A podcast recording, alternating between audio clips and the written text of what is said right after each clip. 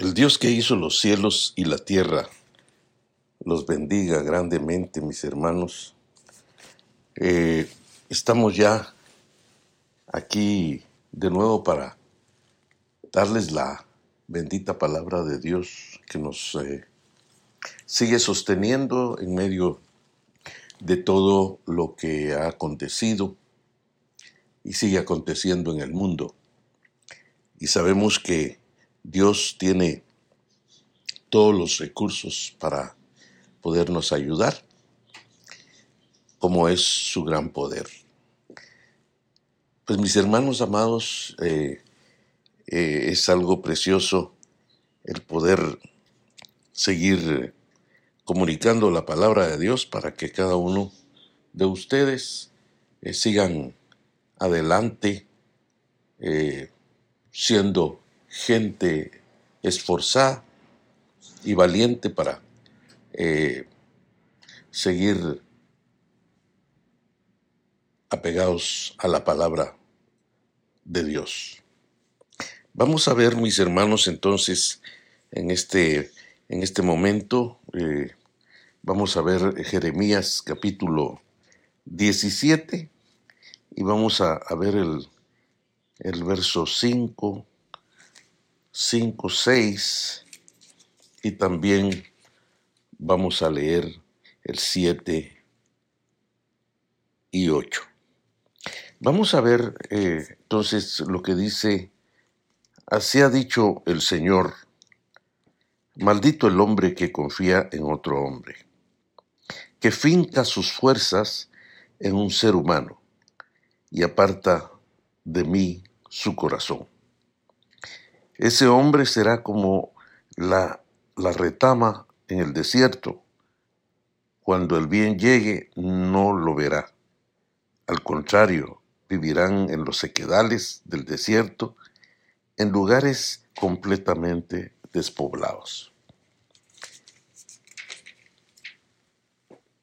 Pero bendito el hombre que confía en mí, que soy el Señor y que en mí pone su confianza. Ese hombre es como un árbol plantado junto a los arroyos, echa sus raíces junto a, las corrientes y no se da cuenta de cuando llega el calor. Sus hojas siempre están verdes y en los años de sequía no se marchita ni deja de dar fruto. Vamos a ver, mis hermanos, eh, estos pasajes muy importantísimos para nosotros. Claro que el Señor aquí le habló a través de los profetas, como el profeta Jeremías, en este, en este libro que tiene su nombre, sobre estos dos lados. O se confía en el hombre o se confía en Dios. Son dos lados tremendos. ¿Y, cómo es eso que, primero pone el lado negativo el Señor? ¿Y por qué eh, ponía el lado, el lado negativo el Señor primero?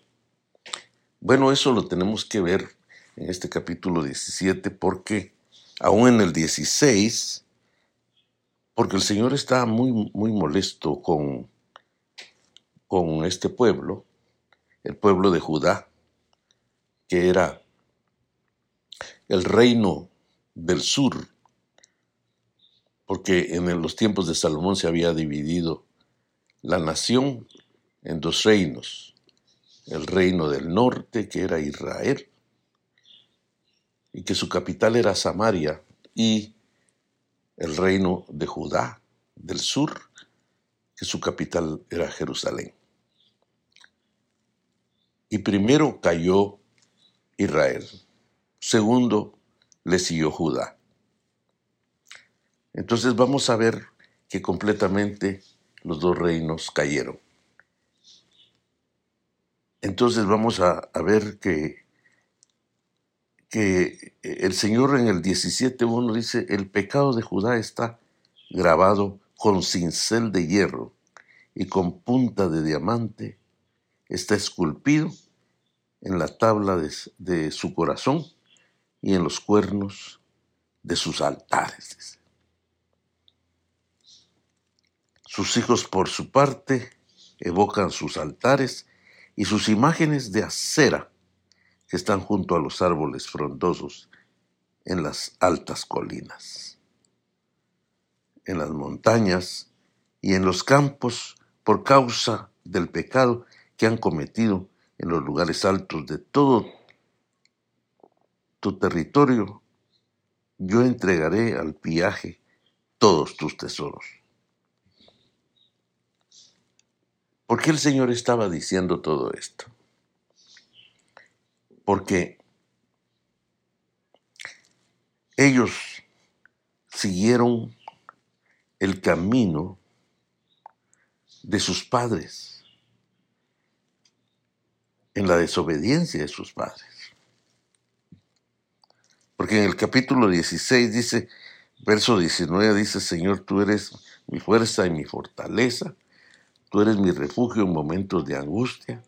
Las naciones vendrán a ti desde los extremos de la tierra y dirán, nuestros padres no tuvieron otra cosa que dioses falsos, que no sirven para nada. ¿Acaso puede el ser humano hacer sus propios dioses? Esos que hacen no son dioses. Por eso esta vez voy a enseñarles algo, voy a revelarles mi mano y mi poder, así sabrán que mi nombre es el Señor. Pero notemos eso que, que eh, los padres habían hecho eso, habían puesto su confianza en dioses falsos. Pero esos dioses falsos eran hechos por hombres. Y estas eran las costumbres de las naciones vecinas. Israel completamente siguió las enseñanzas de estas naciones vecinas, confiando en lo que habían hecho los hombres. Y por eso es que, que dice ahí en el 17.1, el pecado de, de Judá está grabado con cincel de hierro y con punta de diamante. Está esculpido en la tabla de su corazón y en los, en los cuernos de sus altares. O sea que, que daba a entender que, que el pecado de, de ellos estaba bien cuando algo está grabado. Pues eh, está como impreso. Y entonces, eh, ya, dice, hasta sus hijos, por su parte, evocan sus altares. Por eso, mis hermanos, nosotros tenemos que tener cuidado en lo que como padres les enseñamos a nuestros hijos. Pues. Porque ellos van a seguir todo lo que nosotros hagamos las prácticas que nosotros hagamos. Si nosotros, así como, como eh, Judá en ese tiempo, eh, había puesto su confianza en los hombres, porque como ellos habían hecho esos ídolos, era de la mano de ellos, invento de ellos, como dice eh, Isaías 40, ¿verdad? Que que todo lo que han hecho los hombres, esos dioses, eh, hechos de madera o de, o de piedra, eran inventos totalmente de ellos. Entonces, por eso es que el Señor aquí eh, habla eh, cuando dice eh, en las montañas y en los campos por causa del pecado que han cometido en los lugares altos de todo tu territorio. Yo entregaré al pillaje todos tus tesoros, dice. Y ustedes perderán la heredad que les entregué y los haré esclavos de sus enemigos. en un país que no conocían porque han encendido el fuego de mi enojo y en ascuas se mantendrán siempre. Entonces la enseñanza que el Señor nos da a nosotros es, esto es, eh, digamos, que, un juicio que el Señor había, había eh, había hecho o ya estaba dado por hecho, porque ellos habían seguido eh, esos caminos, el camino de la idolatría. Porque ya ve que ahora está el camino de seguir al mundo, el camino de, de seguir las ideas de de los hombres que andan sin Dios y sin esperanza. Entonces por eso es que el Señor ahí eh, comienza a, decir que él, él les iba a quitar todo y los iba a eh, llevar, eh, llevar por un lugar donde solo había, había esclavitud y que ya no, no iban a vivir igual por su desobediencia. Pero por ir en ese camino de, de la idolatría.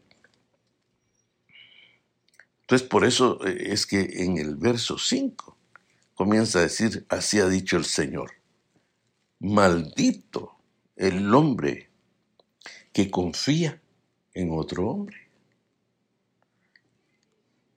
Como les vuelvo a repetir, ya el Señor eh, estaba diciendo que había maldición por poner eh, la mirada en el hombre. Porque poner la mirada en el hombre es confiar en el hombre. Y aún ya ve que en, la carta a los Gálatas, cuando Pablo les dice a los Gálatas que él estaba tan sorprendido de que ellos se habían alejado del evangelio que les había predicado a otro evangelio. No que no que haya otro, dices, porque se habían alejado a una doctrina diferente, pero esa doctrina era inventada por los hombres. Y por eso es que, eh, hermanos, eso es muy, muy delicado.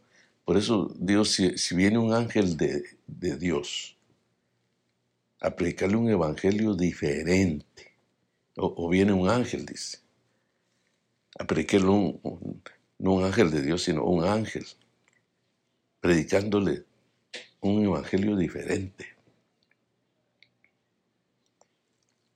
O, algunos vienen predicando otro evangelio diferente del, del, que yo les prediqué. Es maldito. Entonces, qué tremendo, eh, porque no nos podemos dejar llevar por argumentos humanos de los hombres porque entonces eso nos va a llevar a confiar en esos hombres, a seguirlos a ellos, como cuando también en Apocalipsis habla de que algunos estaban siguiendo la doctrina de los Nicolaitas, que seguían a un hombre que se llamaba Nicolás. Qué tremendo, porque eh, esta gente estaba, estaba dejándose llevar por eso. Y es como aquí en Jeremías también que, que los profetas, habían profetas que estaban profetizando, pero el Señor les dice, aún les habla a esos profetas que, que, no, que no eran de parte de Él, del Dios Todopoderoso sino que estaban profetizando de su propia mente. Por eso es que también hay que, hay que tener cuidado cuando una persona profetiza, porque el Señor dijo, eh, estos están profetizando mentira. Están diciendo que el pueblo iba a tener paz y la paz en Israel que daba a entender prosperidad, que iban a tener prosperidad y eso era una mentira, porque si el pueblo estaba en desobediencia, no le iba a venir prosperidad al pueblo, porque no le va a venir prosperidad a ninguna persona si está en desobediencia. Pero fíjese bien que por eso dice, maldito el hombre que confía en otro hombre, que, que finja, o que finca, perdón, su fuerza en un ser humano y aparta de mí su corazón. Por ejemplo, aquellos que, que dejan el Evangelio, dejan la vida de Cristo. Ellos van a entrar en el terreno de, de confiar en el hombre, porque el que se aleja de Dios comienza a confiar en el hombre y comienza a confiar en sí mismo. Porque confiar en sí mismo es confiar, es como confiar en el hombre, en el humano, pues. Porque por eso dice ahí, que finca su que finca su fuerza en un ser humano. Es la misma persona como dice Proverbios capítulo 3, no te apoyes en tu propia prudencia, en su humanidad, en su propia humanidad. Jamás. Porque todo aquel que, que se apoya en su propia fuerza va a la deriva. Por eso es que el apóstol Pablo, él decía, ya no vivo yo. O sea, ya no vivo en en mi propia humanidad. No estoy dependiendo de mí mismo. Ya no vivo yo, sino es Cristo el que vive en mí. Y por eso dice, y lo que vivo en mi carne, eso quiere decir, eh, eh, lo que vivo en mi humanidad. En mi humanidad lo vivo para la fe del Hijo de Dios. O sea que cuando la persona está en Cristo, ya no está confiando en sí mismo, y ya no está confiando, sino que eh, el, lo humano, como dijo él,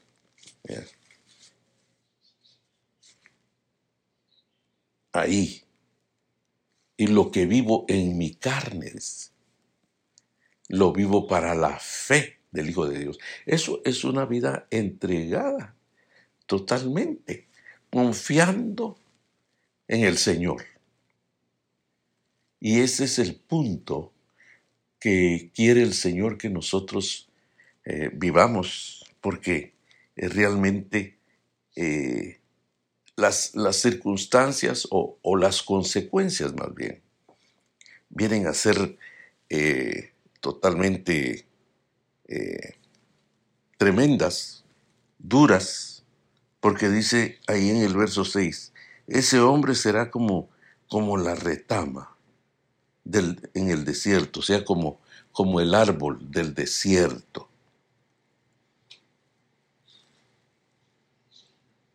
Cuando el bien llegue, no lo verá, dice. Fíjese bien, cuando el bien llegue, no lo verá. Como, como la nación de Israel que cuando llegó el bien, que el bien es Cristo, no lo recibieron. El, el Señor dijo, ¿tienen oídos? Se cumplió lo de Isaías 6, que van a tener oídos pero no van a oír. Van a tener ojos, pero no van a ver. O sea, que no van a tener la capacidad porque han confiado totalmente eh, en el hombre. Recuerde que, que cuando Jesús vino a los fariseos y a los religiosos, les dijo que ellos tenían mandamientos de hombres. Tenían la palabra de Dios, tenían la enseñanza de Dios en ese tiempo del Antiguo Testamento. Pero había, ellos habían sacado mandamientos de hombres. Entonces, ¿a qué se reunían en las sinagogas? A leer la palabra de Dios, pero, pero habían sacado mandamientos de hombres. Y, y, eso le desagradó al Señor. Por eso es de que Él les llegó a dar su plan, a darle la palabra, diciendo que el reino de Dios había llegado. Pero ellos no quisieron recibir. No quisieron entrar en el reino de Dios. Por eso es que le dijo a Nicodemo el Señor, te es necesario nacer de nuevo para, para ver el reino de Dios, para entrar en el reino de Dios.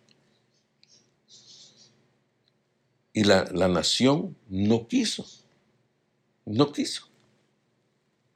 ¿Por qué? Porque ellos están confiando más en los mandamientos de hombre. Y que decían ellos que se aferraban a Moisés.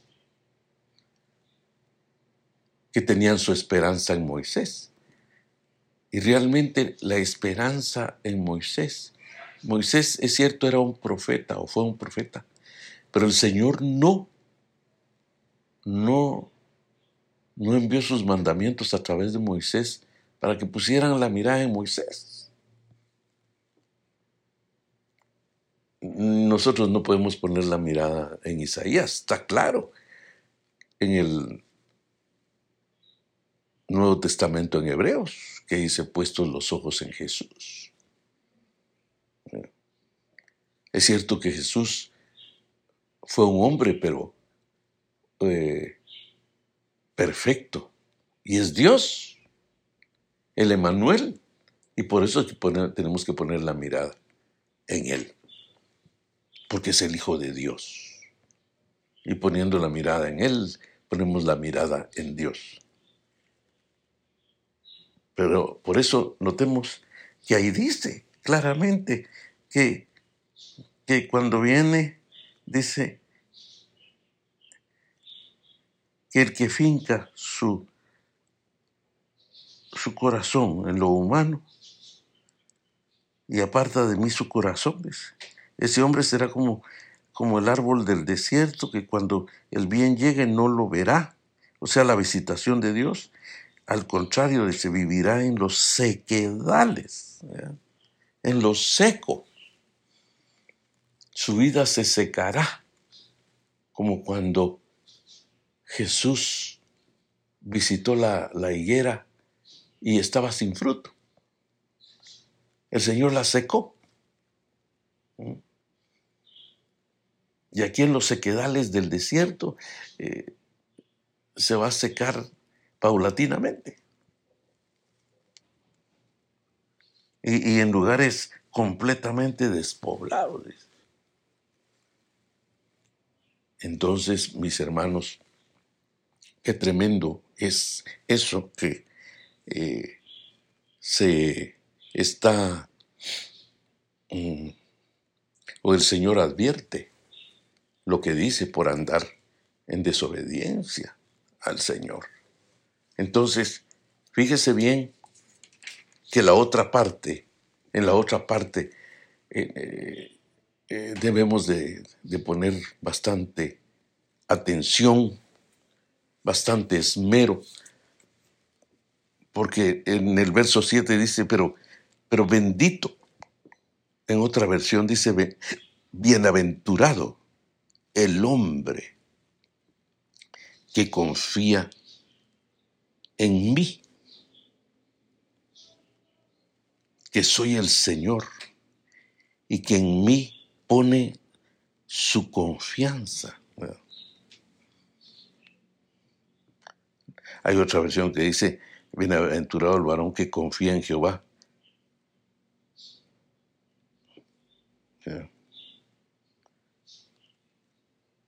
Entonces, notemos ahí que, que, dice que confía en mí, que soy el Señor y que en mí, vuelve a decir, pone su confianza.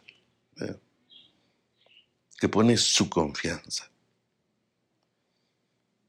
O sea que, que cuando dice que confía en mí, que soy, el, que soy el, Señor, es una persona que, que depende totalmente del Señor. Y cuando dice, y que pone en mí,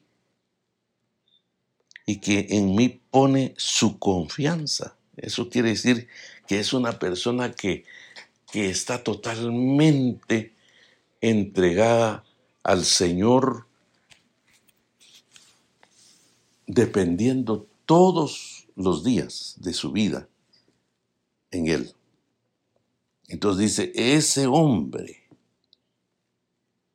mire las consecuencias ahí, ese hombre es como un árbol plantado junto a los arroyos. Imagínese, eh, siempre yo he explicado que, que, digamos, el jardín del Edén era sustentado por, por un río que se volvía cuatro ríos. Cuatro ríos. Y cada río tenía su nombre y, cada río habla de, de, de prosperidad. Entonces por eso es que el jardín del Edén se mantenía florido, prosperado. Entonces que nuestra vida, hermano, sea una vida prosperada, floreciente. Porque Dios lo que quiere es que nosotros eh, estemos de ese lado, ¿verdad? De esta bienaventuranza. Y, y, el Señor aconsejándole a Israel, todavía había tiempo, porque dice, ese hombre Verso 8, ese hombre es como un árbol plantado junto a los arroyos. Echa sus, sus raíces junto a las corrientes. Los arroyos son varios ríos, como en el jardín del Edén. Y, y las corrientes también. Y lo lindo dice, y no se da cuenta de cuando llega el calor. ¿Por qué? Porque está bien refrescado, porque sus raíces están metidas, lo que dice el mismo Salmo 1. Y ahí claramente lo dice que, que el que el varón que que no anduvo en consejo de malos, ni en camino de pecadores, ni en silla escarnecedor se ha sentado, sino que en la ley de Jehová está su delicia, dice, en la palabra está su deleite. Y en él medita de día y de noche. Entonces cuando dice, será como el árbol plantado junto a las corrientes de las aguas, que da su fruto a su tiempo y su hoja no cae. Y todo lo que hace Dice, le saldrá bien. Hermano, más claro no puede hablar el Señor. Nosotros queremos que todo nos salga bien. Pero a veces nos tendemos a, salirnos de, la voluntad de Dios, a salirnos del río de, de su revelación, del río de la guianza del Espíritu Santo, del río de la presencia de Dios. Por eso es que eh, tenemos que, ver, mis hermanos amados, que, que Dios lo que quiere es que estemos muy, muy apegados al Señor, confiando en Él, porque dice la palabra del Señor ahí. Y no se da cuenta cuando llega el calor, dice. Sus hojas siempre están verdes. La palabra verde es de prosperidad. Se recuerda que, que de la vara de Aarón, que la vara de Aarón floreció y la vara de, de los otros estaba seca. Lo seco es señal del fracaso. Pero la vara reverdecida de Aarón es la señal de prosperidad,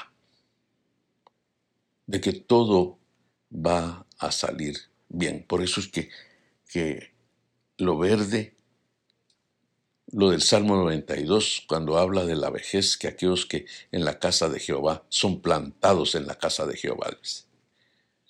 Por eso es que, mis hermanos amados, hay que procurar congregarnos, aún en medio de esta pandemia, procurar, porque el Señor siempre nos va a guardar, llevando también los protocolos.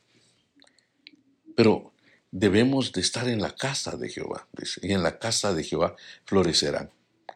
Hay gente que ahora se está agarrando de que están oyendo palabra de Dios por, por eh, las redes sociales.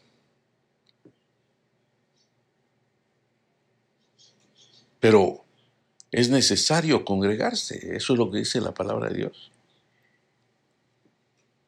Por eso es que eh, no se aleje, porque si no va a caer en secarse. Mejor estar junto a los arroyos. Porque hay hermanos que me han manifestado diciéndome, no es igual, hermano, oír la palabra de Dios así por las redes sociales como oírla en la misma iglesia. Aunque es de bendición, que esta palabra esté llegando, pero realmente para aquellos que, que no pueden llegar a la iglesia. Pero si se puede llegar, hay que llegar. Porque en la casa del Señor serán plantados, dice, y aún en la vejez estarán verdes y prósperos para anunciar que Jehová es grande que Jehová es Dios. Eso es lo que dice el Salmo 92. Entonces, miremos aquí que dice, eh, y en los años de sequía no se marchita ni deja de dar fruto. Imagínense. En los años de sequía, eso es, los años de sequía son los años de las pruebas.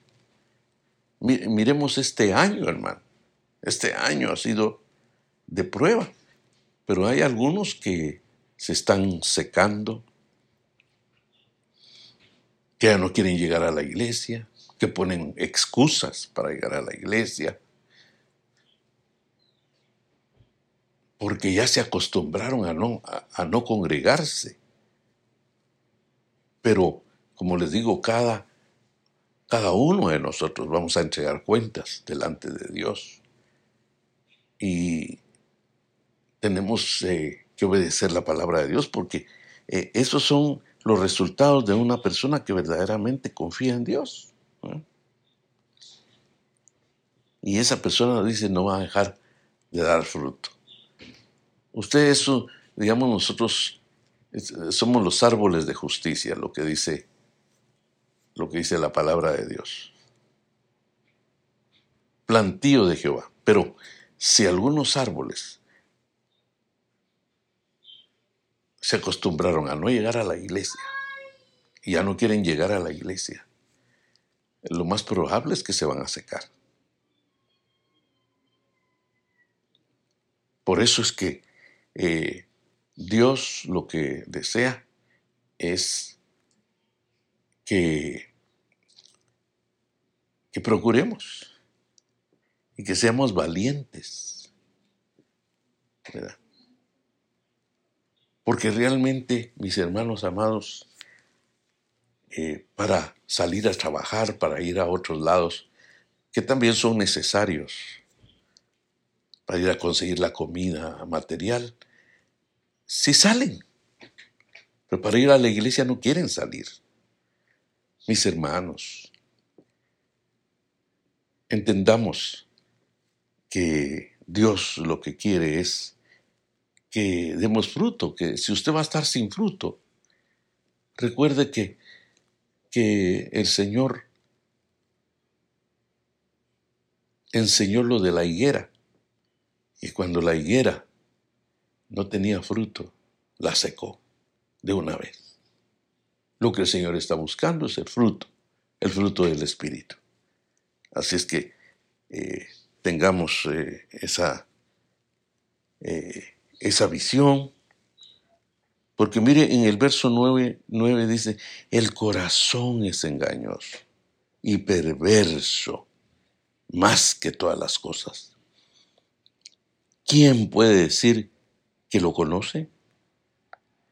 Porque el único que lo conoce es el Señor. Nada más. Y entonces si no nos llenamos del Señor, nuestro corazón va a caer en engaño y en perversidad, como Israel, que la perversidad de Israel era la, la idolatría, el paganismo que se hizo a las naciones, a los inventos de los hombres, de esos dioses que se inventaron, como hasta el día de hoy que se han inventado dioses. Y por eso es que toda esa gente va a parar mal, sin esperanza, sin Dios. Pero nosotros, mis hermanos, que, que tenemos a, a nuestro Dios, el Dios Todopoderoso, pues si usted toma la palabra y la hace, este mensaje, la enseñanza, pues Dios lo va a respaldar grandemente. Pero si su corazón cae en, el engaño, eso no va a funcionar. Y dice en el verso 10, lo conozco yo, el Señor dice, que escudriño la mente y pongo a prueba el corazón. Porque cuando dice, ¿quién lo conocerá? Pues, pues yo, dice el Señor. Y el Señor conoce su corazón. El Señor sabe cómo está su corazón. Mis hermanos, no entremos en eso de confiar en, otro hombre o en confiar en usted mismo que es humano. Porque es engañoso el mismo corazón. Y dice, y pongo a prueba el corazón que pago a cada uno según su conducta, dice en esta versión. Yo creo que en la otra dice, según su camino, según su conducta y según el resultado de sus obras. Entonces, vemos ahí que Dios nos habla continuamente por su palabra y, dice, dice en el verso 11, porque hay gente que, que cuando cae en esa conducta, cuando dice el que amontona riquezas mal habidas, se parece a la perdiz, a un ave, que cubre los huevos que no puso. O sea, esa, esa mm, mm, eh, llega a cubrir los huevos, huevos ajenos. A la mitad de su vida pierde esas riquezas, dice, y al final se queda como un tonto.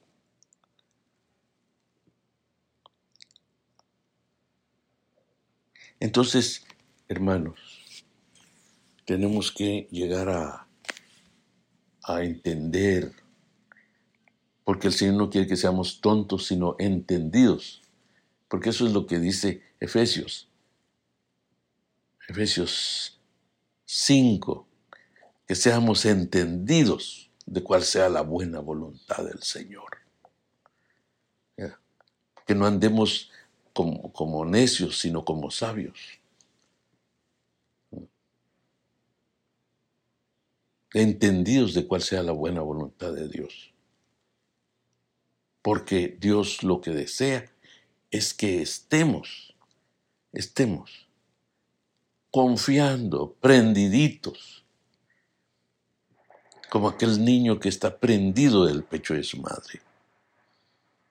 Porque eso es lo que da a entender Pablo cuando dice, para mí el vivir es Cristo. Es como el niño cuando está prendido de, de, los pechos de su madre. Y qué casualidad que son dos pechos. Y mire, la Biblia está, está compuesta de un Antiguo Testamento y Nuevo Testamento, la palabra de Dios. Como que si fueran los dos pechos. La Biblia como la madre